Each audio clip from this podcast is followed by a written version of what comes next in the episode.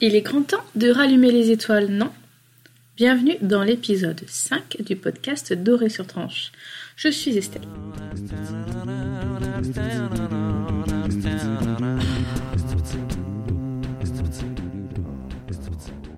Ce cinquième épisode devrait être un peu plus court que mes autres podcasts. C'est aussi, je pense, le dernier épisode avant la rentrée de septembre. Je pense qu'une petite pause pendant l'été est bienvenue.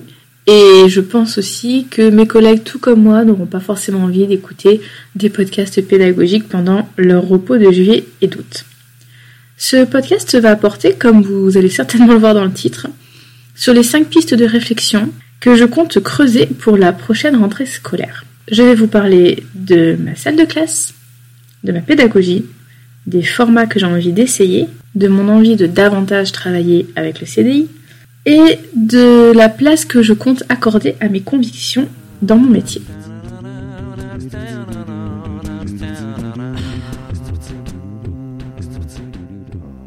Cet été, je vais donc réfléchir à la disposition de ma salle de classe pour la rentrée prochaine.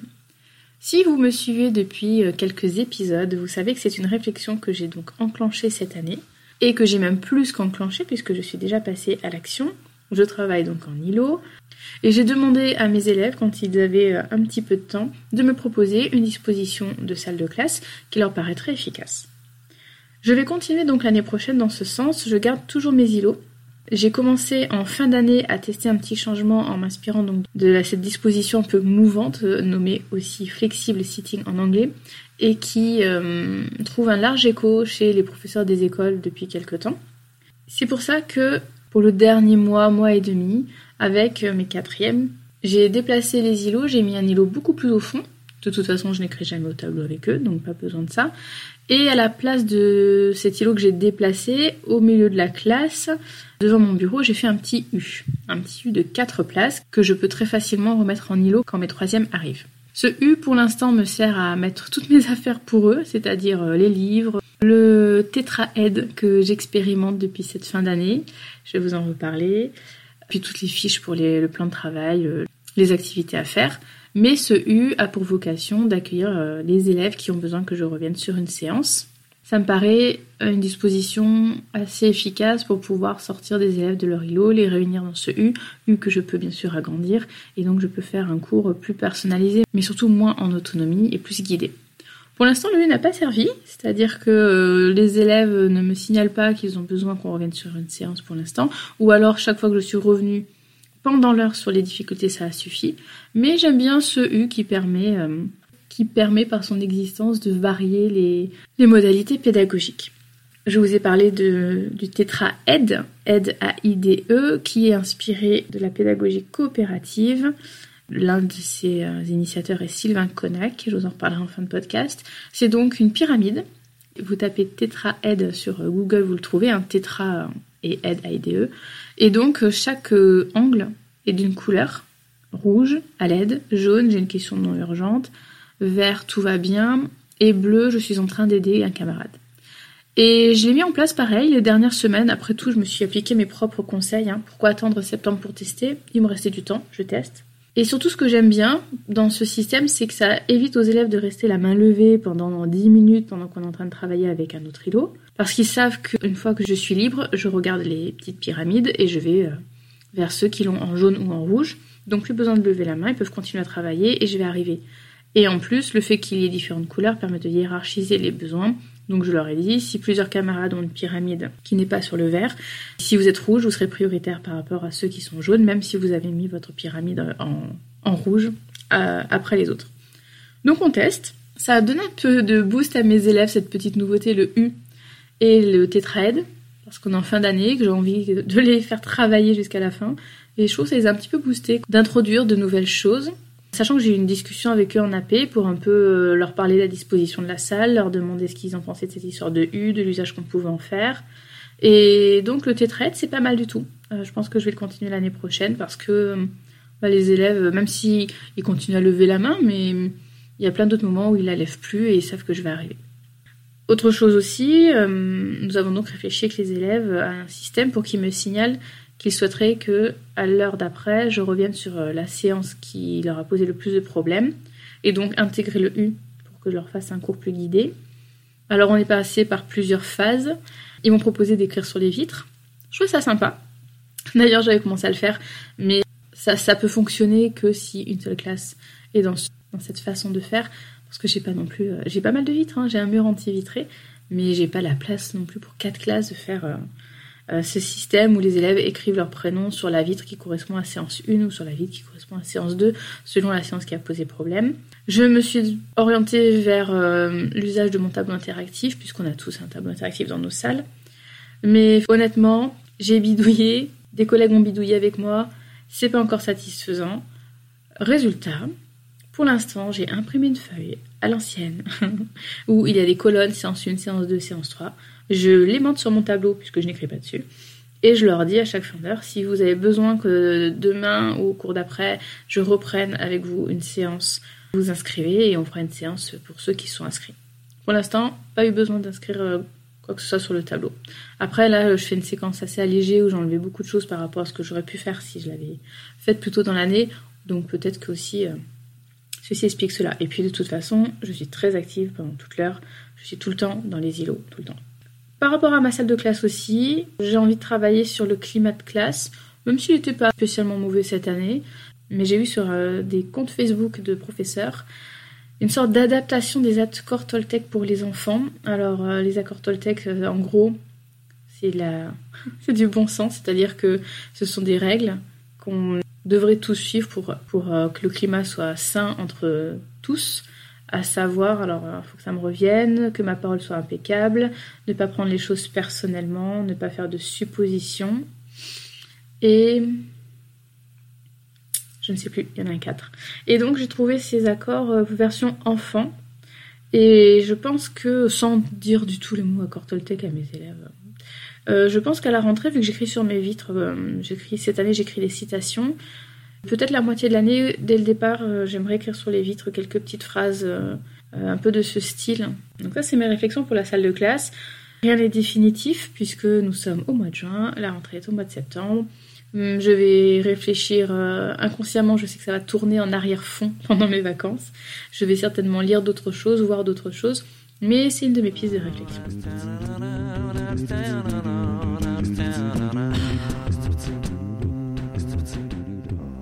La deuxième piste de réflexion, ça concerne ma pédagogie.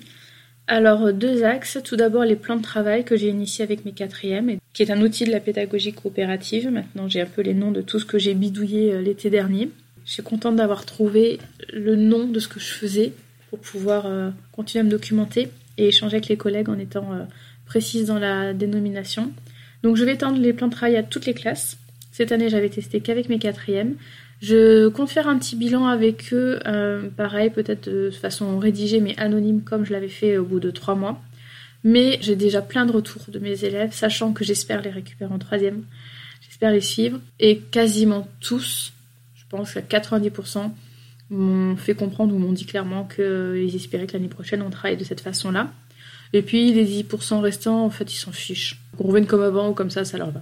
Donc ils sont vraiment contents. Moi j'ai l'impression qu'ils travaillent beaucoup plus, qu'ils sont beaucoup plus investis.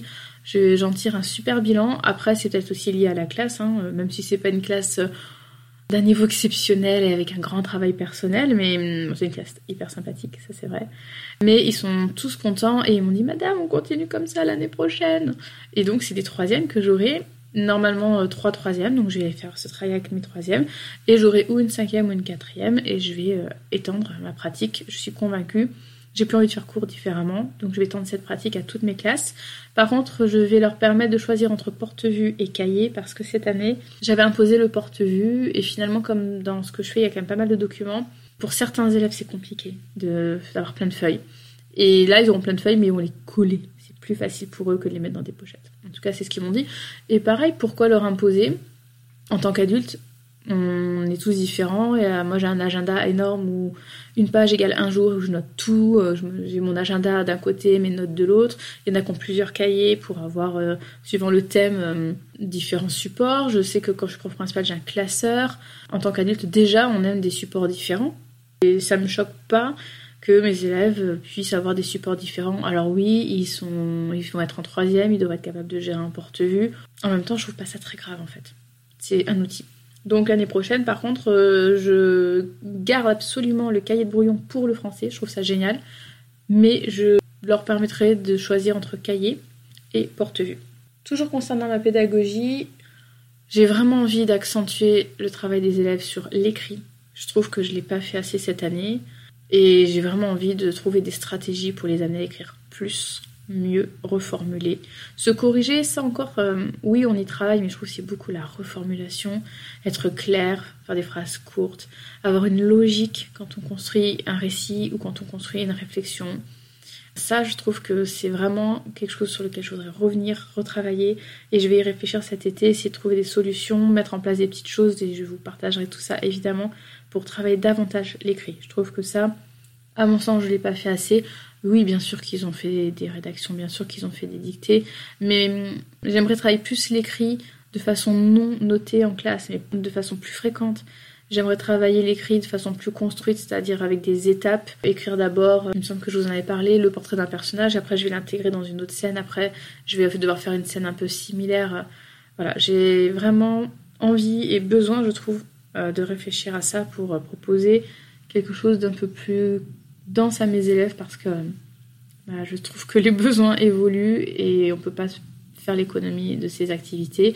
Ce que je fais, ça me paraît pas suffisant. Troisième piste de réflexion pour cet été, cela concernera les formats pédagogiques que j'ai envie d'essayer. Par exemple, je pense qu'à la rentrée, j'ai envie d'expérimenter les cartes mentales pour la présentation des élèves. C'est-à-dire qu'il y a quelques années encore, je leur faisais faire des petites fiches. Alors pas les fiches euh, adresse, profession des parents, frères et sœurs. J'aime pas du tout faire ça. Je trouve que si je veux les informations, je vais les avoir facilement. Et j'aime pas être influencée par ça. Après, euh, je sais que d'autres le font et que ça leur sert. Donc euh, vraiment, je comprends, mais moi je n'aime pas. J'avais plutôt fait des petites questions où je commençais une phrase et devais finir. Par exemple, euh, ma principale qualité c'est, je rêve souvent que. Donc c'était pas mal. Une année, j'ai aussi fait des petits jeux où on un élève énuméré une caractéristique de sa vie, par exemple, j'adore les animaux, et tous ceux qui étaient pareils se levaient et se regrouper histoire que les élèves fassent connaissance et voient euh, quelles affinités ils pouvaient créer. Cette année, je crois que j'ai pas fait grand chose. Il est vrai que je connaissais pas mal d'élèves déjà, mais je crois que j'ai rien fait. Et l'année prochaine, pourquoi pas leur proposer de se représenter sous forme d'une carte mentale ou d'un euh, sketch note ou ce qu'on appelle aussi croquis note. Et d'ailleurs, ça, c'est quelque chose que je vais peut-être, là, je suis pas sûre de moi, peut-être développer en cours. Je trouve ça pas mal pour euh, illustrer des notions grammaticales. Et là, je l'ai testé, d'ailleurs, euh, allez voir dans l'article, sous le, podcast, je vais mettre des photos. Je l'ai testé pour répondre à une question d'analyse de texte avec mes troisièmes. Donc ils avaient un texte, et le personnage principal euh, change tout au long du texte, elle, parce que c'est une fille, elle a un certain comportement au début, et puis un certain comportement à la fin. Et donc, j'aurais, en leur montrant des exemples de sketch notes ou de croquis notes trouvés sur Google Images, je leur ai demandé de me montrer quelle était l'évolution de ce personnage au fil de l'histoire sous forme de croquis. C'est pas mal, j'ai pris des photos et ensuite je leur ai permis d'aller voir ce qu'avaient fait leurs camarades pour euh, montrer qu'on pouvait faire les choses de façon très différente. J'ai pris des photos pour pouvoir les montrer à mes prochains élèves si je veux en refaire. Euh, peut-être plus, euh, je pense que ça a peut-être plus de sens pour les notions grammaticales parce que c'est visuel que pour l'analyse de texte, mais sachant que ça a pris un petit peu de temps parce qu'on a colorié, dessiné, etc. Mais hum, voilà, à réfléchir. Un autre point, par contre, qui m'intéresse vraiment, là, je suis sûre que je veux le faire, je sais pas si j'y arriverai, mais je suis certaine de devoir le mettre en place. C'est quelque chose que j'ai découvert aussi dans le livre de Sylvain Connac, qui s'appelle donc Apprendre avec les pédagogies coopératives. Ça s'appelle les conférences d'enfants. Ça ressemble pas mal à des exposés, mais moi j'ai envie de travailler ça donc en interdisciplinarité. J'en ai déjà parlé à mon collègue d'histoire géo qui est d'accord. Euh, j'aimerais que les élèves à plusieurs aient une problématique à laquelle ils doivent répondre et qu'ils doivent euh, construire au fil des semaines avec leurs camarades. Euh, dans le livre de Sylvain Connac, il parle donc de la méthode. Il faut choisir le thème, choisir une question. Il propose aussi que les élèves concernés sollicitent leurs camarades pour savoir à quelle question ils aimeraient avoir la réponse dans la conférence d'enfants.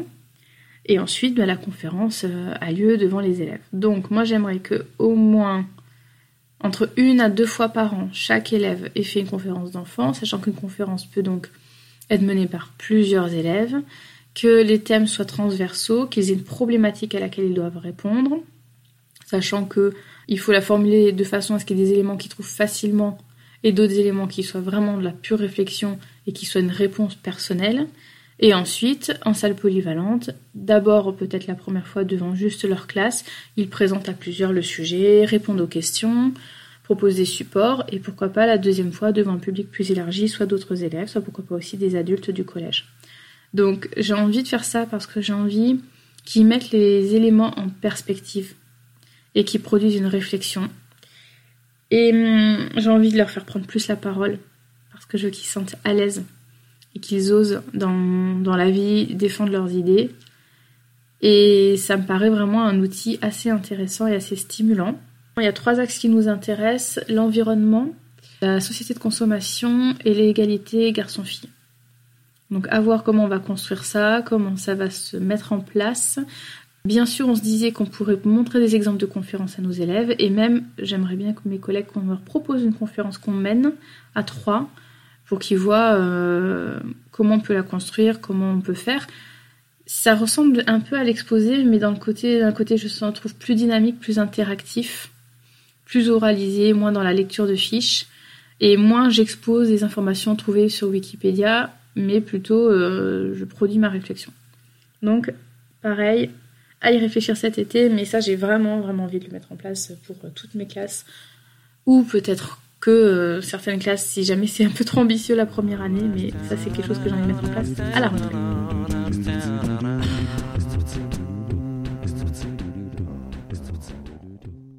Ma quatrième piste de réflexion pour la prochaine rentrée scolaire va concerner la lecture. Mes élèves ont pas mal lu cette année parce qu'ils ont lu dans toutes les séquences, ils ont eu une lecture cursive à chaque séquence. Soit c'était un roman, qui pouvaient être euh, court, euh, Effroyable Jardin de Michel Quinte ou long, Ceux qui sauront de Pierre Bordage, ou des extraits. Donc ils ont lu. Mais je trouve que je les ai pas assez sollicités pour lire plus et lire des choses moins scolaires. Donc l'année prochaine, j'ai vraiment envie notamment d'être beaucoup plus en interaction avec le CDI et de proposer aux élèves des emprunts ciblés, c'est-à-dire leur faire une sélection sur euh, les romans euh, autour du foot, les romans autour de l'équitation, les romances adolescentes, euh, et les amener au CDI, je dirais, euh, au moins trois fois dans l'année, pour qu'ils choisissent un livre et ensuite mettre en place des moments d'échange autour de ces livres, mais de façon informelle et non notée. Je sais qu'il y en a qui font des speed bookings où les élèves, par petits groupes et en deux minutes ou trois minutes, en tournant, vont se présenter les livres pour donner envie à leurs camarades de l'emprunter. Pareil, je vais y réfléchir, mais je trouve que je les ai fait lire, certes, ça c'est certain, mais j'aurais pu les faire lire plus.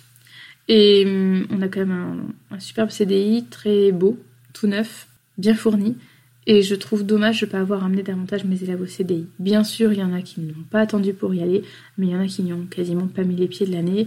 Et je trouve ça dommage. Même si, j'ai envie de dire, on n'a pas vraiment eu le temps de s'ennuyer cette année. Donc, il n'y a pas des moments où j'aurais pu dire, tiens, j'avais deux heures à perdre, j'aurais pu aller au CDI. Mais hum, non, je vais me donner les moyens de trouver le, le de trouver le temps d'amener mes élèves de toutes mes classes au CDI, de travailler avec la documentaliste pour leur proposer des sélections adaptées, leur donner envie de lire. Et même si c'est aussi faire des fois des séances de, juste de lecture au CDI, pourquoi pas. Mais je trouve que tout en les faisant beaucoup lire en classe, j'ai un peu délaissé ce, rôle de, de prescripteur que doit avoir euh, le collège. D'habitude, je donne aux parents, quand je les rencontre en réunion parents-prof ou en début d'année, une liste par niveau de lecture que je recommande à leurs enfants. Ce n'est absolument pas la lecture euh, classique, c'est essentiellement des livres jeunesse que j'ai pu lire ou que les élèves m'ont conseillé et que j'ai lu après et que je alimente. Alors c'est pas forcément une grande qualité littéraire, mais je sais que c'est des livres qui plaisent aux élèves et qui peuvent leur faire lire parfois six tomes du même, de la même série.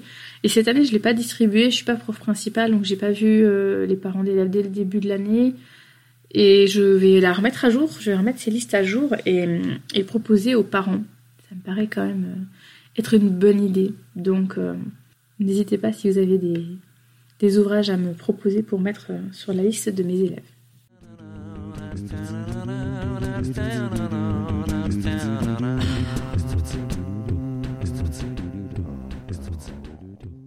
Enfin, dernière piste de réflexion. J'ai vraiment envie de davantage mettre mes convictions au cœur de mon métier. Je voudrais vraiment euh, travailler sur l'égalité garçon-fille. C'est un sujet qui me tient énormément à cœur. Et même si j'ai fait des choses cette année, je voudrais trouver d'autres façons de faire, des façons plus efficaces pour amener les élèves à réfléchir et pas leur imposer des idées. Ça, je trouve c'est pas facile quand on est convaincu de quelque chose. On a envie, en tout cas pour l'égalité garçon-fille, j'ai envie que mes élèves soient convaincus, mais j'ai envie qu'ils soient convaincus par euh, la logique et par eux-mêmes et pas parce que moi je suis euh, persuadée que euh, il faut travailler sur ce sujet. Donc certainement nous allons travailler sur, sur ce point par le biais des conférences d'enfants. Je vais continuer à travailler sur mes corpus aussi pour mettre plus d'autrices féminines. J'ai commencé à le faire cette année, mais je ne l'ai pas fait tout le temps. Et je trouve que ça a vraiment déclenché des réflexions et des débats et des interrogations euh, chez mes élèves. Et j'ai un peu envie aussi, j'ai réfléchi de pourquoi pas euh, créer avec les élèves, alors je pense plutôt dans le cadre du bénévolat ou pourquoi pas un projet classe, je sais pas. Peut-être du bénévolat d'abord et un projet classe l'année d'après. J'aimerais travailler pourquoi pas à un podcast avec mes élèves. Donc là, bien sûr, euh, quelque chose de très formel. On, en parlera avec les parents, avec la direction. En fait, ça m'est venu parce que j'écoute euh, les podcasts de Mademoiselle, Mademoiselle avec un Z. Je vous invite à les écouter si vous les connaissez pas. C'est vrai que mademoiselle.com, c'est peut-être un site, si vous les connaissez, qui peut sembler s'adresser à des jeunes femmes qui ont plutôt la vingtaine. Mais en réalité, il y a des choses très intéressantes pour quand on est plus âgé, comme moi. Et hum, j'aime beaucoup leur podcast. Dans un de leurs podcasts, puisqu'il y en a plusieurs, euh, s'appelle Sois gentil, dis merci, fais un bisou. Je ne sais pas si j'ai les trois éléments dans le bon ordre. Il est animé par la rédactrice en chef de Mademoiselle Clémence Bodoc, que j'adore. Et elle interviewe des femmes. Donc elle a interviewé par exemple Titiou Lecoq, qui est une autrice, ou encore hum, la fondatrice du groupe Les Internets, euh, de TES à la fin, que des femmes comme ça, inspirantes. Et dans un des podcasts, je crois que c'est l'épisode de Titu le, coq, euh, elle disait mais qui donne la parole à des petites meufs, pour reprendre ce terme, de 14 ans, alors que ça serait super intéressant de savoir comment elles vivent les choses, comment elles ressentent euh, les choses, comment elles voient les relations garçon-fille. Et du coup, je me suis dit, c'est vrai qu'on pourrait peut-être donner la parole à, nos jeunes élèves, et notamment dans le but de travailler les relations euh, garçon-fille et l'égalité. Pourquoi pas leur faire enregistrer certaines choses filles, garçons d'un côté et de l'autre, puis après euh, leur faire écouter, leur faire enregistrer des réactions, euh, pour les amener à, faire certains constats. C'est encore flou hein, dans ma tête, de toute façon, je vous ai dit que c'était que c'était des pistes de réflexion, donc ce n'est pas encore bien mis au point, mais je me dis peut-être que réfléchir à un format podcast avec des jeunes, euh, ça pourrait être intéressant. Donc quelque chose à creuser. J'ai envie de donner la parole à mes élèves et peut-être au service d'une réflexion sur l'égalité garçon-fille. Et puis une autre chose qui est pour moi au cœur de mon métier, c'est développer l'esprit critique des élèves et les amener à penser par eux-mêmes et pas les laisser répéter ce qu'ils entendent à la maison ou à la télé. J'aimerais vraiment qu'ils arrivent à, produire une réflexion originale dans le sens euh, unique, singulière, qui soit la leur. Je vais certainement travailler dans les conférences d'enfants. Je pense que je ferai aussi davantage de débats en fin de séquence. Là, les deux dernières séquences avec mes troisièmes, j'ai fait des débats. Alors, euh, préparés, hein, évidemment. Préparés avec des étapes intermédiaires que j'ai testées je vous en reparlerai quand j'aurai mis en place d'autres choses. Et c'était pas mal du tout. Et j'ai trouvé que ça mettait vraiment en perspective euh, les informations du cours. Et certains étaient capables de réutiliser des données qu'ils avaient vues dans d'autres matières. Et je trouvais ça vraiment, vraiment intéressant. Et ils étaient euh, hyper passionnés et investis. Pourtant, c'était pas simple. Hein. Par exemple, à la fin de la séquence sur Antigone, ils avaient des questions comme La liberté mérite-t-elle qu'on risque sa vie? Ou encore Peut-on vivre sans passion? Ou peut-on vivre sans l'influence du passé? La séquence sur la société de consommation, ils ont dû répondre à des questions comme faut-il suivre les modes? Euh, Sommes-nous définis par les objets que nous possédons? Voilà, c'était des thèmes assez presque philosophiques. Et c'était pas mal du tout. Et des élèves qui prennent jamais la parole en classe se sont mis à prendre la parole. Donc je trouvais ça très satisfaisant. Donc je veux vraiment développer l'esprit critique de mes élèves. Je le fais en fait, bien sûr, mais j'ai envie d'être plus consciente de ce point pour articuler ma pratique autour de ça.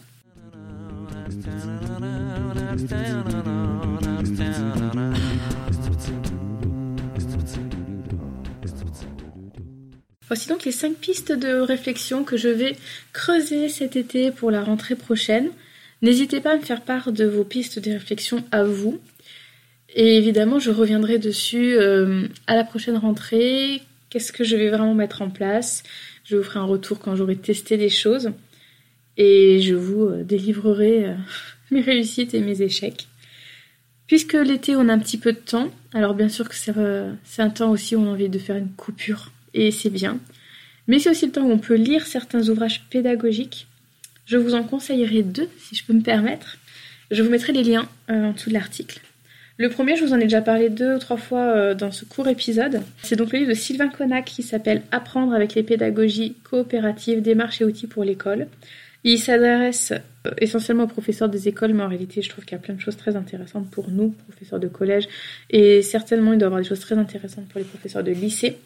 Il est assez dense, assez conséquent, mais je le trouve euh, très intéressant. J'ai déjà piqué pas mal de petites idées dans ce livre. Et le deuxième, je ne sais plus si je vous en ai déjà parlé, il s'appelle Montessori au collège. Je pense que oui, j'ai dû vous en parler dans l'épisode euh, sur ma pratique au collège. Et en tout cas, je me permets de vous le redonner, Montessori au collège, et l'autrice, c'est Sylvie Descleb. Je vous mettrai le lien aussi. Là, il est beaucoup plus adapté donc au collège.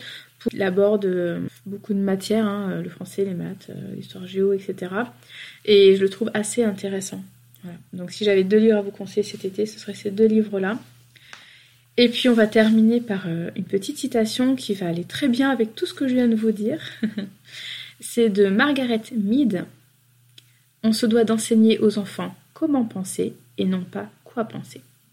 Je vous souhaite un bel été et je vous dis à bientôt, certainement au mois de septembre. Mmh.